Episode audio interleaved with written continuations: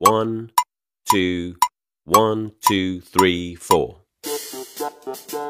大社会，小新闻，新鲜事儿，天天说。朋友们，你们好，这里是天天说事儿，我是江南。在不久之前呢，这国际奢侈品牌呢，DJ 涉嫌是辱华，引发了不小的风波。因为这一恶性事件呢，这 DJ 口碑啊大跌，遭受了重大的损失。这一起事件呢，表现了国人的爱国热情，也证明了中国人民不可辱的道理。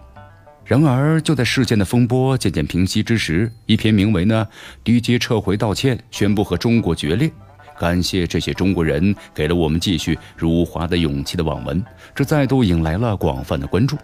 这文章表示啊。先是 DJ 的创始人被爆出扬言呢要和中国彻底决裂，而后的话，DJ 在社交媒体上撤回并删除了所发布的道歉的视频。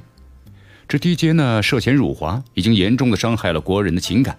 若在道歉仪式上还出尔反尔，就是在挑战国人的底线了。因此，这篇文章能够在短时间之内获得惊人的阅读量，一点也不奇怪。但是，这篇文章尽管火爆。就有一个致命的漏洞，就是并不真实。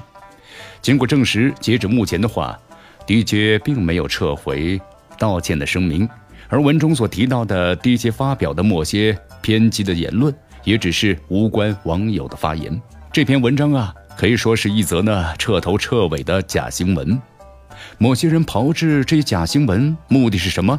显然，天下熙熙，皆为利来；天下攘攘，皆为利往。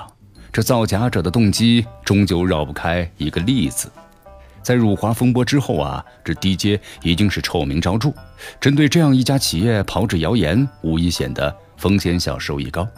通过一篇莫须有的网文，这造假者呀收获了流量，也博取了名声，更可大方的变现。然而，这网友纯真的爱国热情却是惨遭利用，沦为造假者呀牟利的工具，可谓是最大的受害者。这利用民众的爱国热情来牟利，实在是为人所不齿。然而呢，我们也要扪心自问一下，这造假者的拙劣的伎俩，他为什么能够轻易得逞呢？一篇几乎没有任何事实依据的文章，竟然在网络空间上啊畅行无阻，甚至被多家媒体呢所转发。这里头既有媒体的小编未能尽职尽责的原因，也能够体现出新闻真实性啊不断受到冲击的现实。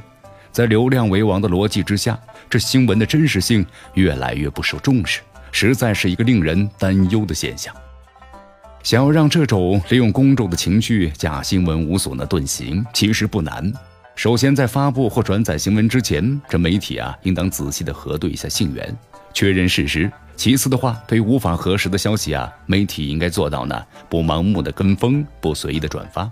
其实最关键的一点是，所有的媒体和新闻从业者都应该把新闻的真实摆在所谓的话题性关注度之前，否则的话呀，无论播报新闻的动机是多么高尚，都无法阻止公信力的丧失。